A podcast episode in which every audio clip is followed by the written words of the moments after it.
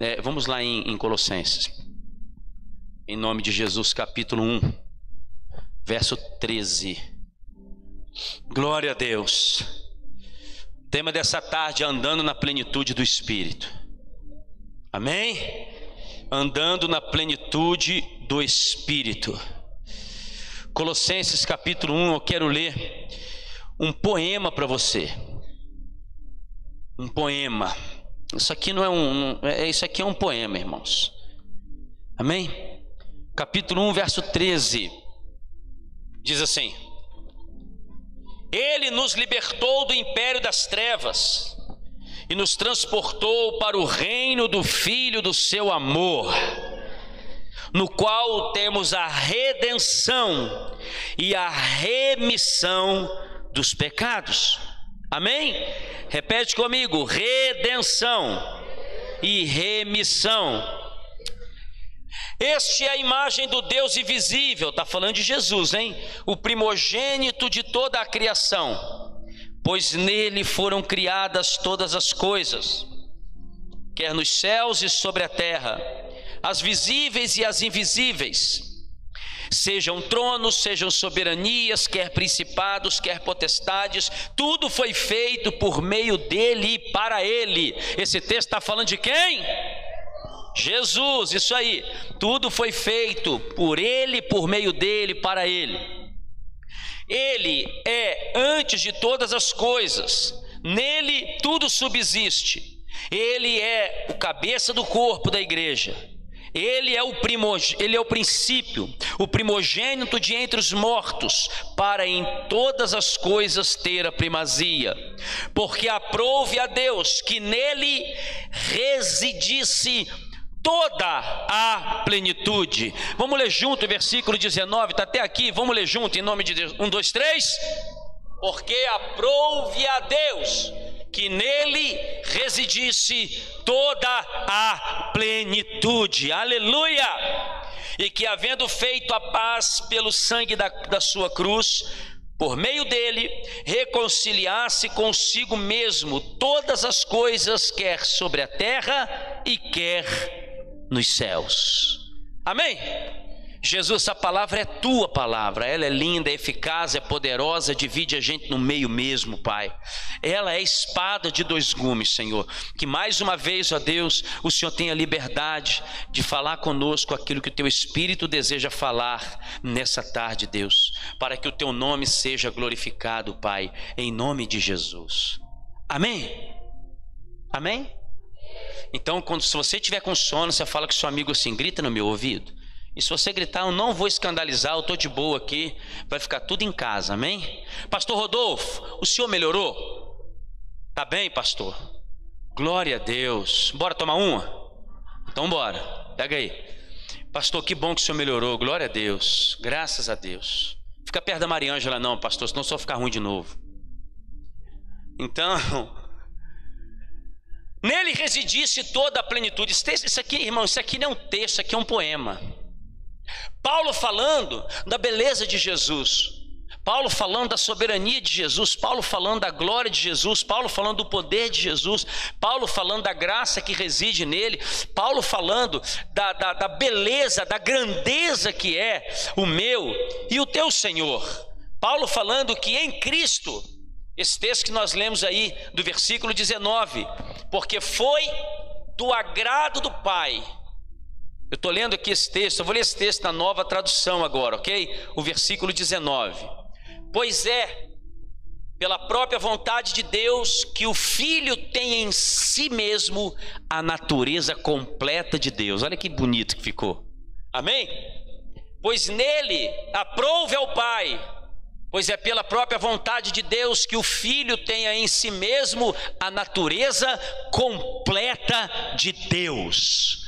Então, irmãos, eu quero aqui abrir um parênteses, amém? Esse texto aqui é um texto chave para você abençoar e evangelizar o pessoal lá dos testemunhos de Jeová. Amém?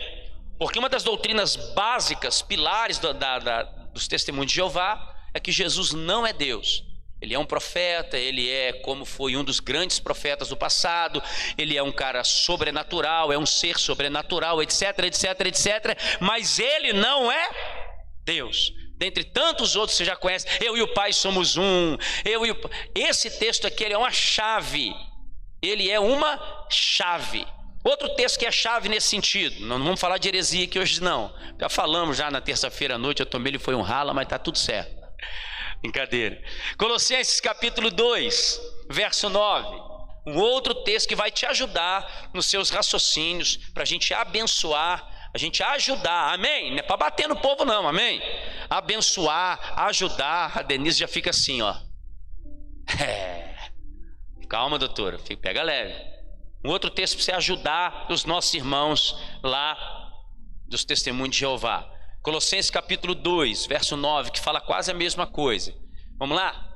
Põe aí, Colossenses 2, 9. Pois em Cristo, como ser humano, como homem, está presente toda a natureza de Deus. Põe o 10 aí também, para a gente dar uma olhada. Colossenses 2,10. E por estarem unidos com Cristo, vocês também têm essa natureza. Eita! Ele domina todos os poderes e autoridades espirituais. Amém? Então, esses dois textos são claros falando que o aprove ao Pai dar a Cristo a mesma natureza de Deus, a mesma plenitude de Deus repousa, está na pessoa de Jesus. Amém? Então isso é muito legal, porque uma das teorias básicas, pilares do testemunho, do, do, dos nossos amigos lá, Testemunho de Jeová, é que Cristo foi só mais um homem, como foi Moisés, como foi Elias, como foi Jeremias, mas não como filho de Deus. Então deixa só essa semente no seu coração para você juntar com tudo aquilo que você já conhece nesse sentido. Amém? Glória a Deus. Mas nós queremos falar justamente dessa plenitude. Quem lembra bem da mensagem da Ellie hoje de manhã? Amém? Como? Candelabro. Como se habla em castelhano? Como se habla?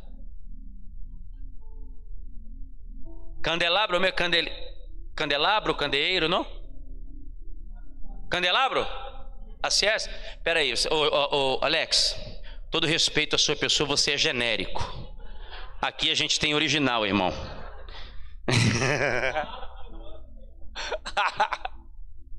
então, candelabro, o número 7 representa essa perfeição, amém?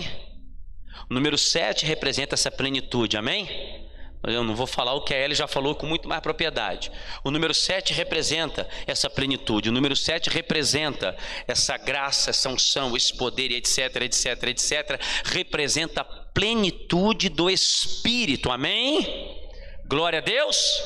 Só que o, o que que o que que Colossenses, o que que Paulo está falando? Que em Cristo reside a plenitude de Deus. E esse texto último que nós vemos, coloca aí de novo. O último que a gente leu agora de, de Colossenses 2, 9 e 10. Olha lá. Pois em Cristo, como ser humano, está presente toda a natureza de Deus. Agora, olha o verso 10. E por estarem unidos com Cristo, quem aqui está com Ele? Vocês também têm essa natureza. Ele domina sobre poderes, todos os poderes e autoridades espirituais. Isso quer dizer que você também isso quer dizer que a ideia de Deus é que nós tam. Isso quer dizer que a mesma plenitude dessa natureza de Deus em Cristo está residindo em nós tam. Amém? E isso é muito top. Isso é muito lindo. Então, usando essa metáfora aqui do candelabro, usando esse, esse entendimento dos sete espíritos, eu queria falar um pouquinho com você nessa tarde sobre essa plenitude do Espírito de Deus em Cristo. E que, como nós lemos aqui, está disponível, está livre, está liberado para a gente também. Está acessível. Pastor Anderson, põe a máscara, Anderson, por favor, ficar melhor. É, brincadeira. hein? Essa plenitude essa graça está disponível para nós também. É o que a Bíblia está dizendo. Você está no ambiente do céu, amém? Isso aqui é um ambiente onde Jesus governa, amém? Essa acessibilidade está livre, está o caminho já foi aberto para você e para mim também. Amém. Nós precisamos crer nessa acessibilidade. Nós precisamos acreditar nessa acessibilidade. Nós precisamos nos apossar e viver essa acessibilidade. Pastora Natasha, que o Senhor deu para nós por meio de Cristo. Se a plenitude reside em Cristo, pode residir em nós também. Glória a Deus. E plenitude é o quê? É aquilo que não falta? Nada. Plenitude é o quê? É aquilo que está totalmente pleno, está cheio. Plenitude fala daquilo que não tem mais espaço para encher. Três é, é, é, quatro é, referências aqui de plenitude. Anota aí se você quiser. Primeira, abundância. Plenitude fala de abundância. Segundo, plenitude, plenitude fala de presença completa. Guarde isso aí. Presença com de novo, para você não esquecer, presença com isso. Terceiro, estatura completa. Essa é boa, essa é forte, Brasil. Essa é maravilhosa. Qual é a primeira? E a segunda? E a terceira? E a quarta? Obrigado. A quarta? Tempo certo. plenitude de tempo.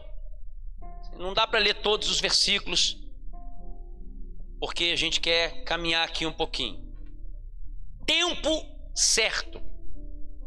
Plenitude do tempo, vírgula, para o agir de Deus. É isso que significa a palavra plenitude. Tempo certo. para o agir de Deus. Plenitude para o agir de Deus, Samuel. Aleluia. Estatura completa, presença completa, abundância. Então, quando a gente tem essa mentalidade relacionada a Cristo, relacionada a Jesus, Pastor Anderson, aí a minha pergunta para nós é a seguinte: tem como viver a quem? Tem como viver é, é, à margem? Tem como viver fora dessa realidade, irmão? Seria viver uma vida muito mesquinha, é ou não é? Seria viver uma. Por que, que muito crente, escute isso, fica frustrado no reino? Por que, que ele vive uma vida de frustração no reino de Deus? Porque ele está aqui, ó. De um lado, o mundo. Botar vocês no mundo. Do outro lado, a eternidade, o céu, as coisas eternas. Aí o cara fica aqui em cima, ele não é intenso para viver aqui, porque ele tem um amor por Jesus, não temor, ele tem amor. E ele também não é intenso para viver aqui, porque ele não tem o nível de renúncia exigida. Então, hora ele está aqui, aí aqui ele também não consegue prorromper. Aqui ele também não consegue ser feliz. É evidente que não, a gente sabe que não. E aqui muito menos. Por quê? Porque ele fica em cima do. Aí ele não tem plenitude. Evidentemente que de Deus nós estamos falando. E aí ele fica no reino, Fabão, frustrado. Ele fica no reino. Ah, eu não sei se é o caso ou se eu compro uma paçoca. O cara fica frustrado no reino. Ele não vive com a intensidade que Deus tem para ele. Porque ele não tem o caráter da renúncia, o caráter do serviço, mas ele também não vive com intensidade as coisas do mundo, porque ele tem um amor por Jesus. Você conhece alguém assim? Aí a pessoa fica frustrada e não vive um tempo de plenitude. E aí o tempo passa, a vida passa, e a pessoa fica aí boiando a vida inteira. Eu espero que com a gente não aconteça. Você veio no PDI, cabeça.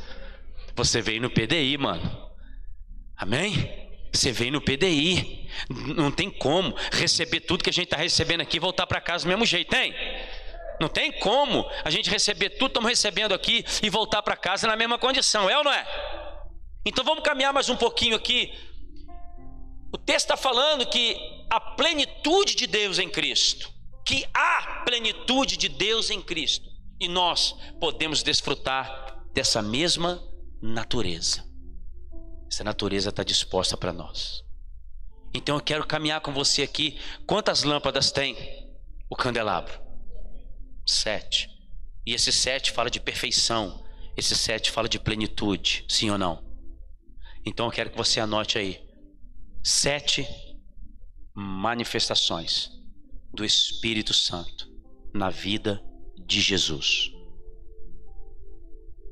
Sete manifestações do Espírito. Não é as sete, não são as sete, tem muito mais. Mas eu separei sete aqui, que fala de plenitude. Sete manifestações do Espírito Santo na vida de Jesus. E é claro que se nós estamos falando de Jesus, nós estamos falando de quem? Se nós estamos falando de Jesus, nós estamos falando também de quem? Amém? Nós estamos falando de nós. Porque se Ele tem a plenitude e essa plenitude nos está disposta, nós estamos falando de nós também. Nós estamos falando daquilo que Ele entregou para nós, amém? Então, se Jesus viveu nessa dimensão, significa dizer que você e eu também podemos viver. Se Jesus, ele passou, ele desfrutou de tudo isso, significa que você e eu também podemos desfrutar. Amém ou não amém? Significa que nós também podemos viver dessa maneira. Então eu queria que você abrisse comigo. Eu sei que você conhece os textos. Se você não quiser abrir, quiser anotar para me ouvir, para ouvir é melhor, porque isso vai nos ajudar. Vai ser projetado aqui, Lucas capítulo 1. A primeira manifestação do Espírito de Deus na vida de Jesus. Lucas capítulo 1. Eu quero te lembrar que tudo que a gente vai falar sobre Jesus aqui está disposto para nós também. Eu quero te lembrar que tudo que nós vamos compartilhar aqui sobre Jesus está disposto para nós também. Eu quero te lembrar que tudo que for dito aqui sobre Ele também está sendo dito sobre nós. Amém? Então, Lucas capítulo 1, versículo 34 e 35 está escrito o que? Está sendo projetado aqui para nós. Eu vou acompanhar aqui também para ganharmos tempo. Então Maria disse para o anjo: Isso não é possível Pois eu sou virgem, está falando da concepção de Jesus. E o anjo respondeu: O Espírito Santo virá sobre você, e o poder do Altíssimo te envolverá com a sua sombra. Por isso, o menino será chamado de Santo e Filho de Deus. É, não é novidade nenhuma dizer para você e para mim que Jesus foi gerado em Maria pelo enchimento do Espírito. Maria não agradou o céu porque Maria era virgem tão somente. Maria agradou o céu porque ela se permitiu ser cheia do Espírito para fazer a vontade de Deus. Maria não agradou a Deus tão somente porque ela nunca tinha deitado com homem nenhum. Não, Maria agradou a Deus também por isso. Porém, ela agradou a Deus por se permitir ser cheia do Espírito de Deus para gerar o propósito propósito do Pai na terra. Eu tenho uma palavra de Deus para te dar. Maria, a única maneira de acessar os propósitos de Deus é deixar o Espírito de Deus te encher. Não tem outro jeito. Maria foi cheia do Espírito e Jesus foi gerado pelo Espírito. Aconteceu com Jesus a mesma coisa, por isso que é, é, Paulo fala em, em, Romanos capítulo 5, eu acho, 1 Coríntios 5, que Jesus ele é o segundo Adão. Não é? O segundo Adão. Presta atenção, o primeiro, ele foi formado do pó da terra, certo? E o Pai soprou nele o ruá, o Espírito. E ele passou a ser alma vivente, certo? Acontecia exatamente a mesma coisa com Jesus. O espírito, uma das definições da palavra espírito é sopro. O Espírito Santo soprou na terra Maria, o Filho de Deus. Então, assim, como o primeiro Adão foi formado da terra, o segundo também foi formado da terra, porque Maria é o extrato da terra, como você e eu, da terra, veio do pó. foi formada do pó, mas o céu soprou dentro dela o Filho de Deus. Por isso, Jesus, uma das metáforas do segundo Adão é essa: Adão foi feito exatamente como Jesus foi feito. Terra e céu se encontram. Amém? Terra e céu se encontraram lá no Éden para fazer o Adão. Terra e céu se encontraram lá em Nazaré para trazer Jesus ao mundo. Então Jesus foi formado da mesma maneira que Adão. Jesus foi gerado pelo Espírito Santo. Quero te dar uma palavra. Sai desse PDI, permitindo o céu gerar em você a vontade dele. Saia daqui desse PDI com a predisposição de ser cheio do Espírito de verdade, com a predisposição do Espírito te encher de verdade. A pastora Edna trouxe uma palavra muito linda sobre o Espírito Santo aqui. Então eu não vou repetir o que ela já falou com muita luz e propriedade, mas eu queria caminhar com você num outro âmbito. Nós não podemos sair daqui, Samuel, esperando receber da terra as coisas para fazer a vontade do céu. Nós temos que sair daqui, deixando o céu nos encher para responder ao céu aquilo que ele quer fazer. Jesus foi gerado pelo Espírito. Agora vamos andar mais um pouquinho. Lucas capítulo 3, verso 21. Sei que você conhece esse texto, mas anota aí. Segunda manifestação do Espírito sobre Jesus. Depois do batismo de todo aquele povo, Jesus também foi batizado. E quando Jesus estava orando, o céu se abriu e o Espírito Santo desceu na forma de uma pomba sobre ele, aleluia. E do céu veio uma voz que disse: Tu és o meu filho querido e me dás muita alegria. Agora eu fico pensando, preste atenção. Paulo falou que Jesus ele é a pleni, pleni, aquilo que não falta. Jesus já foi gerado pelo Espírito, mas no ato do batismo ele é cheio do Espírito. Perdão, o, o Espírito vem sobre ele, essa é a palavra. O Espírito desce sobre ele. Agora, Pedrão, pensa comigo: se Jesus já tinha sido gerado pelo Espírito, qual seria a necessidade do Espírito vir sobre ele? Porque Jesus aqui já era um homem, ele não era uma criança que não tinha opção de escolha. Ele era um homem. Ele poderia muito bem não batizar, ele poderia muito bem não querer cumprir os propósitos do Eterno, ele, queria muito, ele poderia muito bem ter decidido por dizer não. Mas como era um homem feito, ele decidiu dizer sim. E o Espírito veio como um selo da afirmativa de Jesus para cumprir a vontade de Deus. Então, primeiro ele é gerado depois o Espírito vem sobre ele no dia do batismo. Dois batismos aconteceram aqui. No dia do batismo, o Espírito veio sobre Jesus. E Jesus estava sendo batizado em que lugar? Qual era o lugar eh, geográfico que Jesus estava sendo batizado? No Rio? Exatamente. No Rio Jordão. E se você pegar o Jordão na Bíblia, você vai ver várias coisas, assim, a história bíblica ela passa nas margens ali do Jordão. Muita coisa aconteceu às margens do Jordão. Muita coisa. Mas eu quero elencar uma que tem muito a ver com o sacerdócio de Jesus, que é o sacerdócio de Melquisedeque. Quando você pega o povo saindo do Egito para entrar na terra prometida, eles estão saindo do deserto, passando o Jordão para entrar na terra. E Paulo fala que aquela passagem foi um batismo. Eles saem do deserto, passam o Jordão e entram na terra. Jesus ele fez o inverso. Ele sai da terra prometida, passa o Jordão para ir para o deserto. Entendeu? Ele faz o inverso. Porque o sacerdócio Melquisedeque sempre é o contrário da lei. É sempre o inverso de tudo.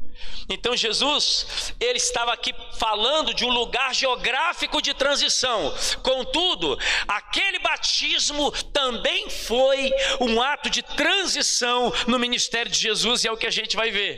Meu irmão, quando ele é gerado pelo Espírito, ele está sendo colocado no mundo para um propósito. Quando o Espírito vem sobre ele, ele está sendo capacitado para esse propósito.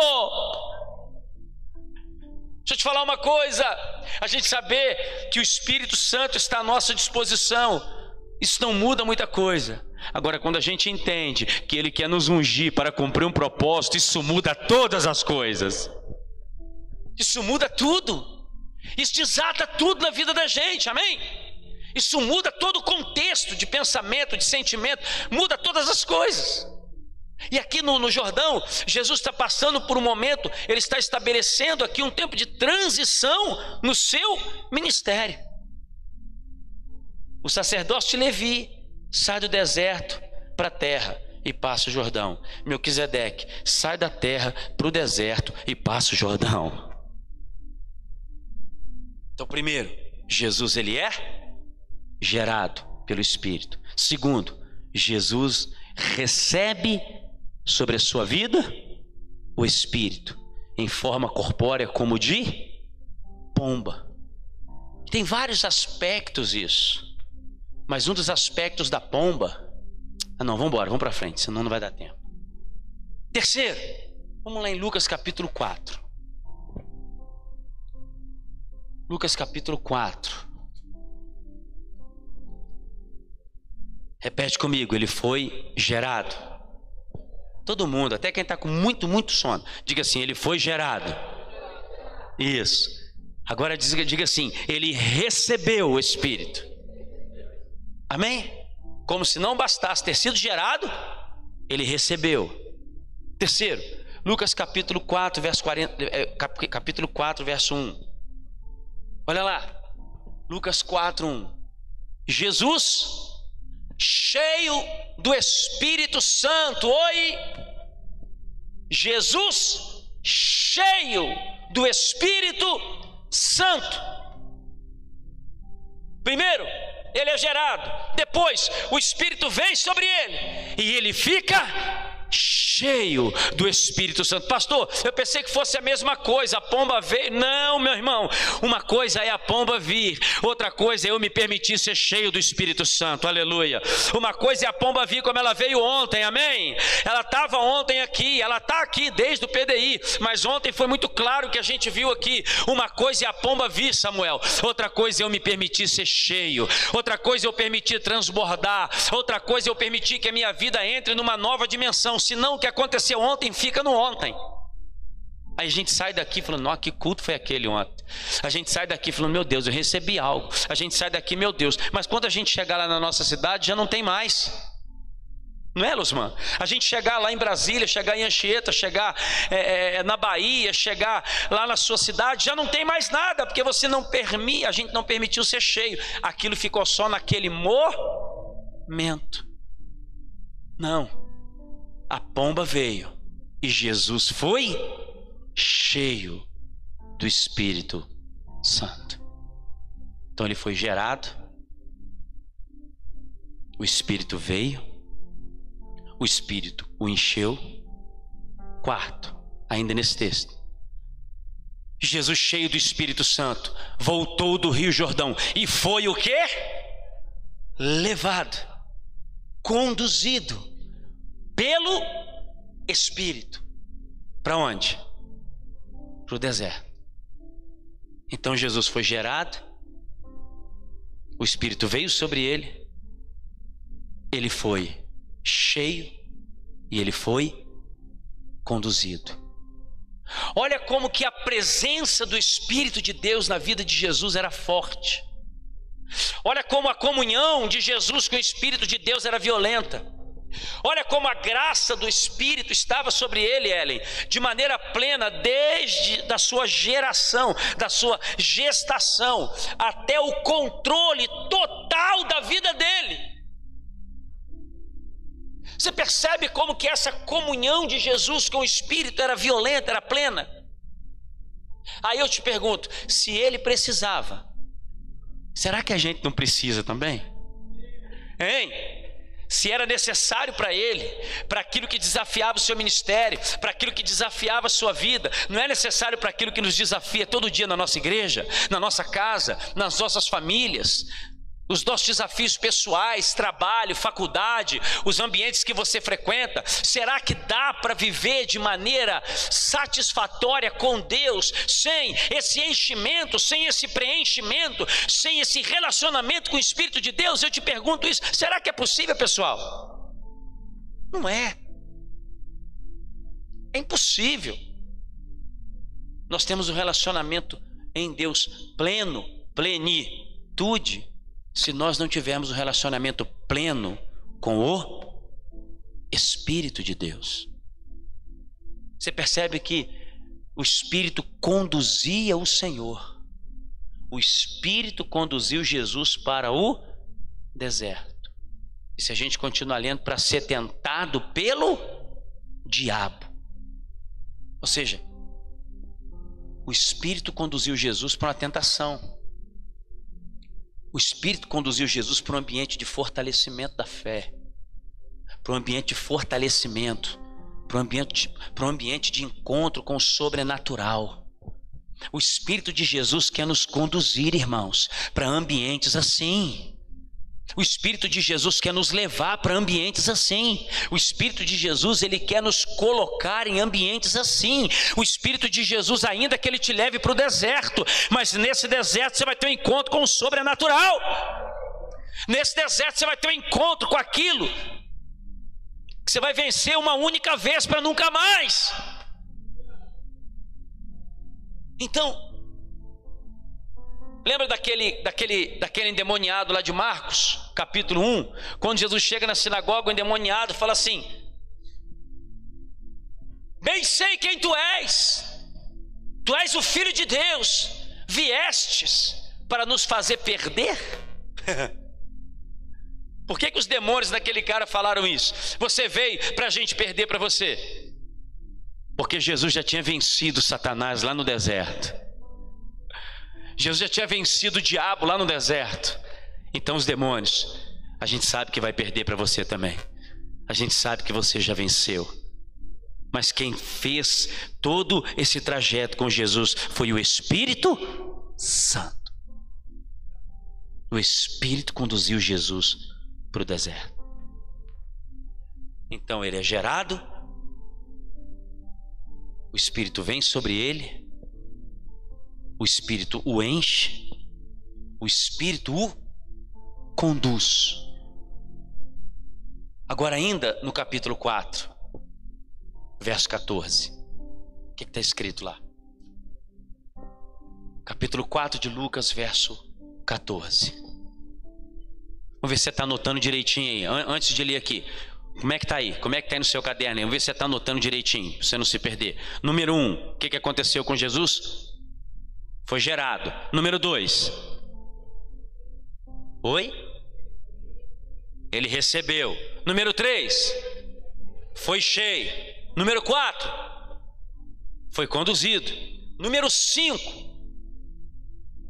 Jesus voltou para a região da Galiléia e o poder do Espírito Santo estava com ele. Que aleluia com sono, meu Deus, perdoa a gente, Jesus. Senhor sabe que a gente está cansado. Vamos lá, de novo. Jesus voltou para a região da Galiléia e o poder do Espírito Santo estava com ele. As notícias a respeito dele se espalhavam por toda aquela região. Aleluia!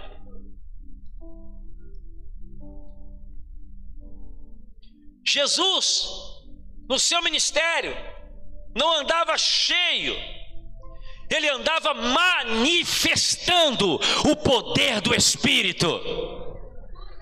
Ele estava cheio e, porém, manifestava também o Espírito. Havia poder, a palavra poder aí é a palavra exousia no grego, que significa poder para dar comando, poder para dar ordens, autoridade para comandar, para dirigir ações. O que, que significa na prática? O poder do Espírito sobre Jesus dava a ele autoridade sobre principados, autoridade sobre demônios, autoridade sobre a obra das trevas. O poder do Espírito se manifestava nele. E aqui eu queria é, é, é, segurar um pouquinho junto com você, porque irmãos, não adianta saber muito ou crer que o Espírito de Deus está dentro. A ideia de Deus é que o Espírito possa se manifestar na vida da gente. A ideia não é o Espírito Santo só dentro, a ideia é o Espírito Santo saindo também, aleluia. A ideia é a manifestação do poder, palavra, unção na adoração, unção na palavra. Se você pudesse levantar a mão, se você acreditasse nisso, aí eu ia ficar muito feliz, meu irmão. Eu quero declarar em nome de Jesus que essa plenitude dos céus, ela vai tocar o seu ministério, ela vai tocar o seu chamado, ela vai tocar a sua vida. Eu quero declarar que você não vai sair do PDI cheio do Espírito somente, você vai sair do PDI manifestando o poder do Espírito. Manifestações, manifestações do Espírito de Deus. Manifestações no supermercado, manifestações nas calçadas lá da sua cidade, manifestações no banco, manifestações na fila da lotérica, manifestações na escola. Nós queremos, irmãos, viver, precisamos viver esse tempo de sobrenatural. Eu escutei ontem o Yuri falando aqui, a gente percebeu, a gente escutou isso ontem. Irmãos, nós estamos vivendo um tempo onde o diabo, ele vai se manifestar de maneira terrivelmente avassaladora. Isso significa dizer que a igreja de Jesus também vai se manifestar de forma poderosamente redentora. O Espírito do Senhor, ele não quer ficar aí dentro, ele quer sair. Sabe? Ele quer sair. Cara, não adianta. Pensa em Maria grávida, até hoje. Pense em Maria grávida até hoje. Mas o que, que acontece quando Deus coloca alguma coisa? Quando, quando uma mulher grávida passa da hora de dar a luz. O que, que acontece? Ou morre ela, ou morre o bebê, ou morre os dois. Ou morre ela, ou morre o bebê, ou morre os dois. Vou falar de novo. Ou morre ela, ou morre o bebê, ou morre os dois. Irmãos, que Deus está liberando dentro da gente, se a gente não pôr para fora, ou vai morrer o que Ele liberou, ou vai morrer a gente, ou vai morrer os dois. Quero declarar em nome de Jesus que chegou um tempo de manifestações do poder do Espírito através da igreja. Eu quero declarar isso aqui não é uma não é um chavão, irmãos, é uma fé. Eu creio nisso. É chegado o tempo de manifestação do Espírito de Jesus através da nossa vida como igreja. É chegado o tempo de orar nas praças, nas calçadas. É chegado o tempo de orar em público. É chegado o tempo de profetizar no supermercado. É chegado o tempo de colocar o menino para fora, Maria. Aquilo aquilo que o Espírito colocou aí dentro tem que se manifestar. Tem que manifestar. Tem que manifestar. Às vezes a gente acha que ele está aqui dentro bonitinho, não. Deixa ele aqui dentro aqui, bonitinho, porque aqui, né, ele vai ficar comigo, ele vai me ajudar, ele vai, ele vai cuidar de mim, ele vai me dar direção. Aí eu tô lá em João capítulo 16 lá, ele é o consolador, ele está comigo. Meu irmão, não adianta ele estar tá contigo se ele não sair de você.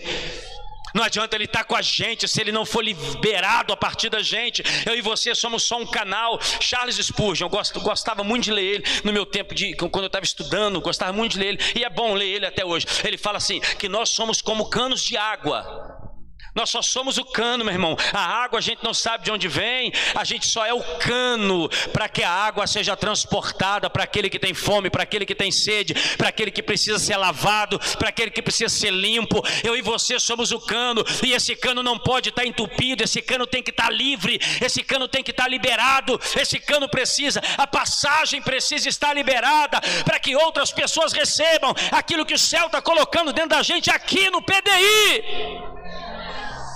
Aleluia! É tempo de manifestação. O que que Paulo falou no capítulo 8 de Romanos? Paulo falou que a ardente expectativa da criação está esperando, Túlio, a manifestação da glória dos filhos de Deus. A terra está esperando, Rodolfo, a igreja se manifestar. A terra está esperando o Espírito fluir através da gente. Eu quero declarar aqui que toda timidez que habitava em você, você que era tímido aqui agora, toda timidez que habitava em você vai dar lugar a uma ousadia violenta, vai dar lugar a uma ousadia violenta pessoas vão parar na sua frente e você não sabe como e nem de que maneira, mas o Espírito vai fluir através de você. Rebacaia, sob, calabacalabá. Você que era tímido, você que era limitado, travado, em nome de Jesus, eu quero te dar uma palavra, um espírito de ousadia. Ele vem sobre nós essa tarde para manifestar o reino de Deus, para manifestar o poder do Espírito, para manifestar a glória de Deus aonde você pisar. Ele não quer ficar aí dentro. Olha para a cara de quem está perto de você, olha para ele com cara de brabo e fala assim: sai! Isso. Sai! Ei. Sai!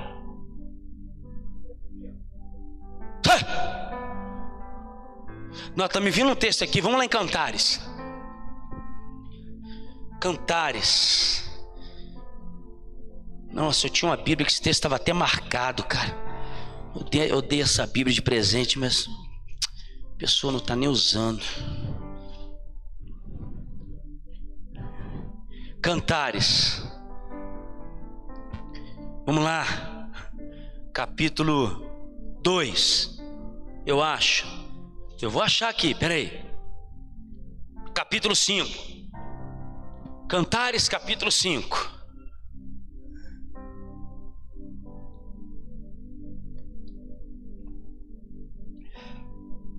Diz assim, ó. Verso 2. Eu dormia, mas o meu coração velava. Eis a voz do meu amado que está batendo. Aleluia, ele está batendo.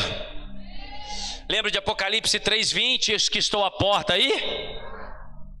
Abre, irmã minha, querida minha, pomba minha, imaculada minha, porque a minha cabeça está cheia de orvalho e os meus cabelos das gotas da noite. Aí a esposa responde assim: a noiva, eu já despi a minha túnica, hei de vesti-la novamente. Já lavei os pés, tornarei a sujá-los. O meu amado meteu a mão por uma fresta e o meu coração se comoveu de amor por ele. Eu me levantei para abrir ao meu amado, as minhas mãos destilavam mirra e os meus dedos, olha isso aqui, mirra preciosa sobre a maçaneta do ferrolho. Abri ao meu amado, mas ele já tinha se retirado e tinha ido embora. E a minha alma se derreteu quando antes ele me falou. Eu busquei e não o achei, chamei e ele não me respondeu. Sabe isso aqui? Isso aqui é uma noiva visitada. Isso aqui é uma noiva visitada pelo amado. Isso aqui é uma noiva que foi visitada por ele. Ele bateu na porta e ela disse assim: Não, eu tô, tô tranquilo, eu tô, tô, tô, acomodado aqui. Já lavei meus pés, já coloquei minha roupa de dormir. Eu não vou me levantar, não. Eu tô tranquilo. Eu vim do PDI, tô cheio, tô suave. Agora eu quero ficar de boa. Não, eu vim do PDI, eu já recebi muita coisa lá. Eu tô tranquilo. Deixa eu descansar agora. Deixa eu ficar quieta aqui na minha agora. Aí ele diz assim: Olha só, versículo 4. Versículo 4, versículo 4. O meu amado meteu a mão por uma fresta e o meu coração se comoveu de amor por ele. Verso 5. Isso. Levantei para abrir ao meu amado, as minhas mãos destilavam mirra e os meus dedos mirra preciosa sobre a maçaneta do ferrolho. Então, nessa dinâmica aqui, aonde está a noiva? Ela está do lado de dentro ou ela está do lado de fora? Do lado de dentro. Ela está com as mãos cheias de óleo, mas ela está do lado de. Ela está com os dedos cheios de mirra, mas ela está do lado de. Ela está cheia de unção, mas ela está do lado de é isso, meu irmão. Não adianta manifestar unção do lado de dentro, nós temos que manifestar unção do lado de fora. A unção tem que ser liberada do lado de fora. A unção, a gente recebe ela aqui dentro, mas ela tem que se manifestar do lado de fora. Ela tem que sair da gente do lado de fora. A noiva precisa ser ativada para o lado de fora.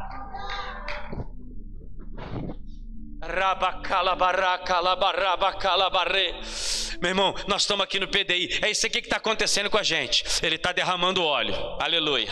Ele está derramando óleo desde o primeiro dia. Ele está derramando óleo aqui na adoração, Ele está derramando óleo na comunhão, Ele está derramando óleo na hora do almoço, na hora do jantar, Ele está derramando óleo na hora de dormir, que você tem que suportar o teu irmão. Isso tudo é derramamento de óleo, amém? Ele está derramando óleo que você está aqui cansado, olhando para minha cara, doido para dormir, doido que acaba logo essa pregação, para você tomar um café, jogar uma água na cabeça. Você está aqui, isso tudo é derramamento de óleo. Isso aí vem o Alex aqui e prega, óleo. Vem o Rodolfo aqui, óleo. A Denise, Giovanni, óleo. A Ellen, a Ellen não é óleo, irmão, a Ellen é. A Ellen é Oliveira. Mas isso tem que sair daqui. Isso tem que manifestar. Isso tem que sair daqui de dentro. Não adianta a noiva ter óleo do lado de dentro da porta. Ela tem que ter óleo do lado de fora da porta. Ela tem que manifestar do lado de fora da porta ela tem que deixar queimar do lado de fora da porta. Quem está aqui, diga amém. Aleluia! Aleluia! Ela tem que manifestar lá fora. Jesus ele sai do deserto no poder do Espírito. Você percebe que antes do batismo era um Jesus. Você percebe que depois do batismo era outro Jesus. Sabe, anote aí quem estiver anotando. O Espírito Santo vem para me ativar. O Espírito Santo não vem para morar em mim, ser só o meu amigo, meu melhor amigo. Não, ele vem para morar em mim, para me ativar para o sobrenatural. Quero que você acredite nisso. Eu quero que você saia daqui acreditando e se movendo nessa palavra. O Espírito de Jesus não vem só para ser meu amigo, ele vem para me ativar para o sobrenatural de Deus. Vamos lá em Atos capítulo 8. Lembrei aqui agora desse texto. Atos capítulo 8. Olha isso aqui, irmãos. Atos capítulo 8. Verso 4.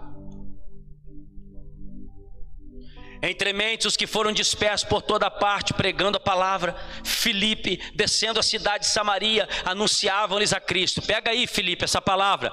As multidões atendiam unânime as coisas que ele dizia, ouvindo e vendo os sinais que ele operava, pois os espíritos imundos de muitos possessos saíam gritando em alta voz, e muitos paralíticos e coxos foram curados, e houve grande alegria lá em Anchieta. Aí eu vou falar, houve grande alegria, você vai falar o nome do lugar que você mora, amém? Um, dois, três, e houve grande alegria. É isso! Houve grande alegria. Vai haver grande alegria quando você chegar e deixar o que Deus colocou aí dentro sair e deixar o que Deus liberou aí dentro fluir. É como um rio, meu irmão. É como um rio. Um rio, ele simplesmente nasce e flui, Laércio. Um rio, ele não faz força para nascer e nem força para fluir. Ele simplesmente é um rio. Ele só precisa de um caminho. E quando o caminho é estabelecido, o rio flui. A água vem, meu irmão, o rio flui, as coisas começam a acontecer. Sabe o que é o PDI? É o caminho que você está criando. Está aqui, palavra, mensagem, oração, adoração, culto, culto, culto, oferta, adoração, culto, oferta, chapação, e é isso. Você está criando um K, é isso. Daqui a pouco vai nascer o rio, e o rio vai seguir esse caminho que você está criando aqui. O rio vai seguir esse caminho que você está criando aqui. O PDI é um caminho, o rio vai nascendo e ele vai seguindo o caminho. Você não precisa fazer força, vai acontecer se você liberar, se você der lugar, vai acontecer se você der lugar, vai fluir se você der lugar. Quem está entendendo essa palavra? Vai fluir se a gente der lugar, Túlio. Vai fluir, Jô. É só a gente crer no que Deus está liberando aqui nesses dias. Ele habita em nós. Ele habita em você. Agora ele não quer ficar escondidinho aí dentro, não. Vou ficar aqui escondidinho. Eu vou ficar aqui, ó, escondidinho mesmo dentro do Elosman, bem quietinho. Eu sou o melhor amigo do Elosman. Eu vou ficar aqui. Aí quando ele tiver uma dificuldade, eu vou ajudar ele. Aí quando ele tiver um problema, eu vou ajudar ele. Quando ele estiver triste, eu vou consolar ele. Quando ele precisar de uma direção, eu direciono ele. Mas Elosman, é, é, sou eu e você, tá bom? Não conta para ninguém que eu tô aqui dentro, não. Você acha que é isso que o Espírito Santo quer? Não, de verdade, você acha que é essa parada mesmo? Você acha que é isso que o Espírito Santo veio fazer aí dentro? Não conta para ninguém que eu estou aí dentro, será que é isso? Não, meu irmão, enche essa mão sua de óleo e profetiza e declara e levanta a mão santa, sem ira, sem animosidade, na sua cidade, na sua prefeitura, nas pessoas que se relacionam com você, começa a deixar fluir o rio, começa a deixar o negócio andar, ele vai fazer, porque ele está aí dentro. Ai, irmãos, podia, a gente podia dar tanto testemunho de tanta coisa que já aconteceu, mas eu quero falar dele, não quero falar de mim. Sabe, irmão, tanta coisa, tanta coisa que vem à mente da gente, mas você sabe que isso é real, então eu não preciso falar. Eu só quero que você creia que tem alguém aí dentro doido para dar uns gritos, doido para se manifestar. Tem alguém aí dentro doido para dar uns glória. Tem alguém aí dentro doido para sair. Tem alguém aí dentro doido para fluir e alcançar a vida de alguém. Tem alguém aí dentro que tem muito desejo em se manifestar. Aleluia! Vira uma página da sua Bíblia em Atos capítulo 9. Atos capítulo 9, verso 17.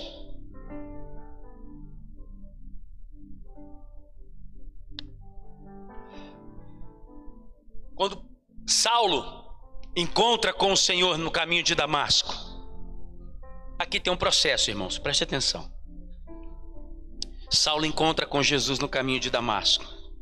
E a gente conhece a história, já foi citado aqui, vamos, vamos, vamos ganhar tempo. Ele cai do cavalo, literalmente. Perde a vista, vai para a casa de alguém, fica lá, até que Ananias chegasse. Então Ananias chega. Isso é a metáfora da nossa conversão.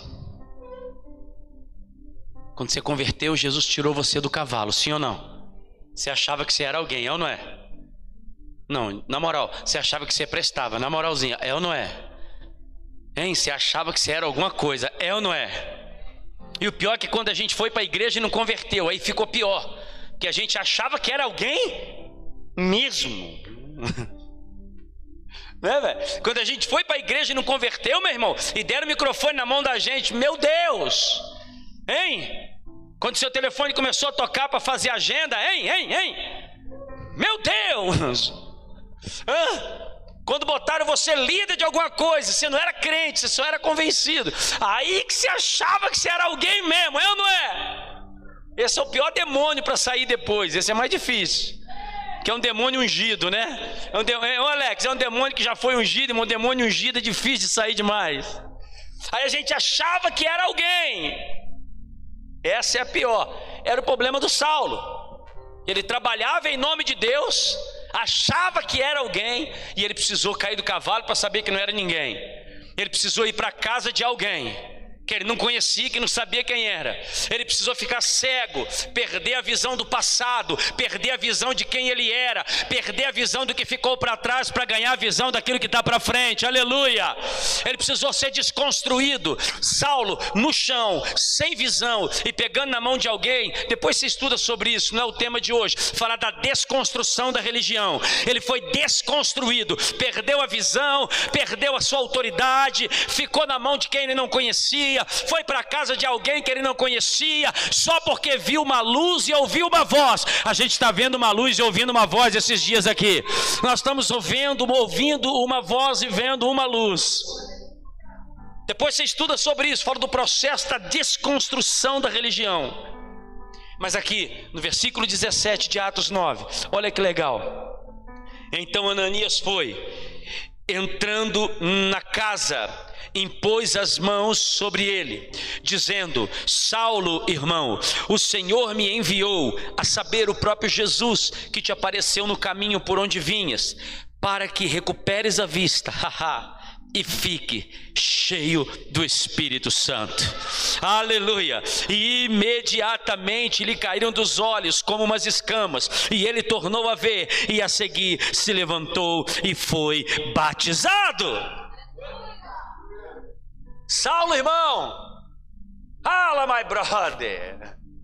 Primeiro eu achei engraçado que Ananias falou assim: Senhor, o senhor está mandando eu ir lá orar para esse cara. Esse cara é um demoniado. Esse cara, olha só, é legal a conversa de Saulo, ô Alex, é legal a conversa de Ananias com Deus, né? Deus falou assim: olha só, você vai lá naquela casa lá orar por um cara que está lá, e ele é Saulo, aí Ananias para Deus, mas Senhor, por acaso tu sabe o que, que ele está fazendo? o senhor sabe que esse cara é? Ele está matando os crentes. É Ananias querendo informar Deus, como se Deus não soubesse quem era Saulo. Não, vai lá, porque esse cara é para mim um vaso escolhido. Vai, porque esse cara é para mim um cara que estava fazendo tudo errado era um vaso escolhido. Um cara que estava na mão do Satanás era um vaso escolhido. Um cara que estava na mão da religião era um vaso escolhido. Ei, deixa eu te dar uma palavra, por favor, em nome de Jesus, não fique segregando pessoas, não fica qualificando uns e desqualificando os outros, não fica apontando o dedo para ninguém, porque tem muito vaso escolhido aí que está fumando maconha ainda. Tem muito vaso escolhido aí que ainda está na boca da garrafa. Tem muito vaso escolhido aí que ainda está jogando no bicho e torcendo para o Tem muito vaso escolhido aí que não vale nada. Tem muito vaso escolhido aí que não presta. Mas para Deus é vaso escolhido. E não somos nós que vamos qualificar ou desqualificar ninguém.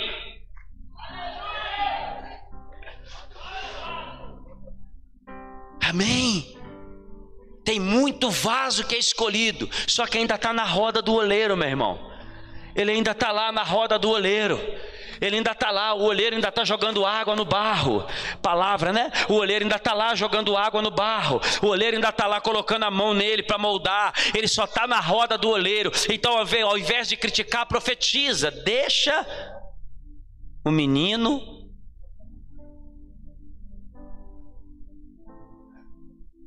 Ele só não chegou aonde você chegou, mas já é um vaso escolhido. Então, ao invés de criticar, deixa o menino rodar. Deixa ele rodar. Quando Jesus quiser tirar ele da roda, ele tira. Tira da roda e bota no altar. Aleluia. Aí eu quero ver se você vai dar conta de olhar ele no altar. Você viu, olhou ele na roda, aí eu quero ver se você vai dar conta de olhar ele no altar. Olhou ele na roda e agora eu quero ver se você vai dar conta de olhar ele no ministério. Olhou ele na roda e agora eu quero ver se você vai dar conta de olhar ele pregando, adorando, expulsando o demônio. Olhou ele na roda e agora eu quero ver se você vai dar conta de olhar ele cuidando de gente. Olhou ele na roda e agora eu quero ver se você vai dar conta de olhar ele dirigindo dirigindo uma célula, cuidando de gente, pastoreando pessoas, tirando demônio. Ei, meu irmão, o vaso sai da roda e vai para o altar se ele quiser. O meu trabalho é não criticar e ser o Ananias, vai lá e impõe as mãos sobre ele, para que ele receba e fique cheio de quê? Do Espírito Santo. Ananias, deixa eu te falar uma coisa. Ananias, deixa eu te falar uma coisa. Ananias. Ananias. Você só pode liberar aquilo que está aí dentro. Então você tem que, nós precisamos crer que o Espírito nos foi dado, ele está em nós e ele precisa se manifestar. Continuando aqui para a gente terminar. Então Jesus ele é gerado, Jesus ele é recebe o Espírito, o Espírito enche, o Espírito conduz, Jesus sai no poder do Espírito. Lucas 4, versículo 18. Ele sai no poder, ele sai na manifestação do Espírito. Lucas 4, 18. O Espírito do Senhor está sobre mim, pelo que me ungiu para. Uau! O Espírito do Senhor está sobre mim, pelo que me ungiu para evangelizar os pobres, proclamar libertação aos cativos, restaurar a vista aos cegos e pôr em liberdade os oprimidos. Verso 19. E apregoar o ano aceitável do Senhor. Então Jesus ele reconhece que ele está cheio do Espírito, só que agora o Espírito unge para um propósito específico. O Espírito unge você, anote isso, se você quiser, para um propósito específico. O Espírito não unge você para ficar sentado no banco da sua igreja. O Espírito não unge você para esperar o próximo PDI para ser cheio de novo. O Espírito não unge você para você esperar a festa da Páscoa para encher outra vez. O Espírito não unge você para você esperar o Pentecostes para ser cheio de novo. O Espírito não unge você para você esperar tabernáculo para ser cheio de novo. O Espírito unge a gente para um propósito específico. Isaías 45. Assim diz o Senhor ao meu ungido a Ciro, a quem eu tomo pela mão para, para, para, para, o Espírito me ungiu, para, para. Irmãos, eu sei que a gente sabe disso, mas um dos maiores limitadores, Soninha, para a gente fluir no ministério é, a, é, o, é, o, é o medo de achar que é a gente que faz. Ah, mas eu não vou dar conta. É por isso que Deus te deu, é porque você não vai dar conta. Aí você precisa dele. Abre um aspas aqui. Você sabe, que, você sabe qual é o aferidor, Laércio? De quando Deus te entrega uma coisa ou quando o homem te entrega? Porque o homem, ele sempre vai te dar uma coisa que o homem acha que você é capaz. Portanto, o que o homem te entrega é equivalente à sua capacidade. Aí você sabe que foi o homem. Agora, quando Deus te entrega uma coisa, sempre é maior que você. Você sempre vai precisar dele para realizar. É, é, isso. Cara, a gente é irmão, mano. Igualzinho, até na aparência. Negativo. Positivo e negativo. Você entendeu? Quando é que você sabe que que você recebeu é de Deus? Quando é muito maior do que você. Porque você vai precisar dele.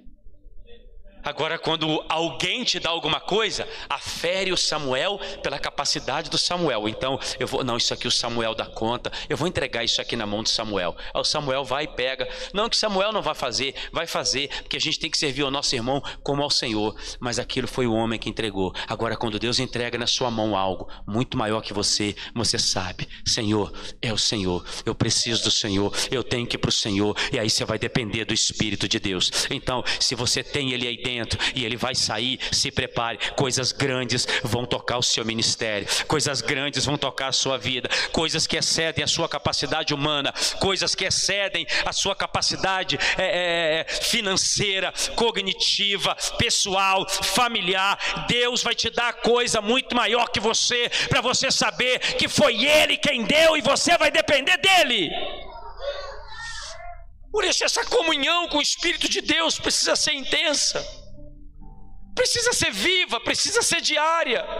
O Espírito do Senhor ungiu Jesus para uma obra, e se você ler aí, você vai ver que isso aqui está relacionado ao ministério dele, é o, é o supra-sumo do ministério de Jesus, isso aqui é o spoiler do ministério de Jesus, isso aqui é, é, é um resumo do ministério todinho do Senhor Jesus. Tudo que está escrito aqui, ele fez ao longo da sua vida. Mas o Espírito estava sobre ele e o ungiu para isso. Ele não está aí dentro para ficar quietinho. Ele está aí dentro para sair de você. Ele está aí dentro para sair da gente. Você está entendendo essa palavra, sim ou não? Amém? Então você percebe ele é gerado, ele desceu, ele conduziu, ele encheu, ele ungiu, ele deu poder a Jesus. Aleluia! Você percebe a presença do Espírito na vida de Jesus em todas as instâncias, em todas as áreas.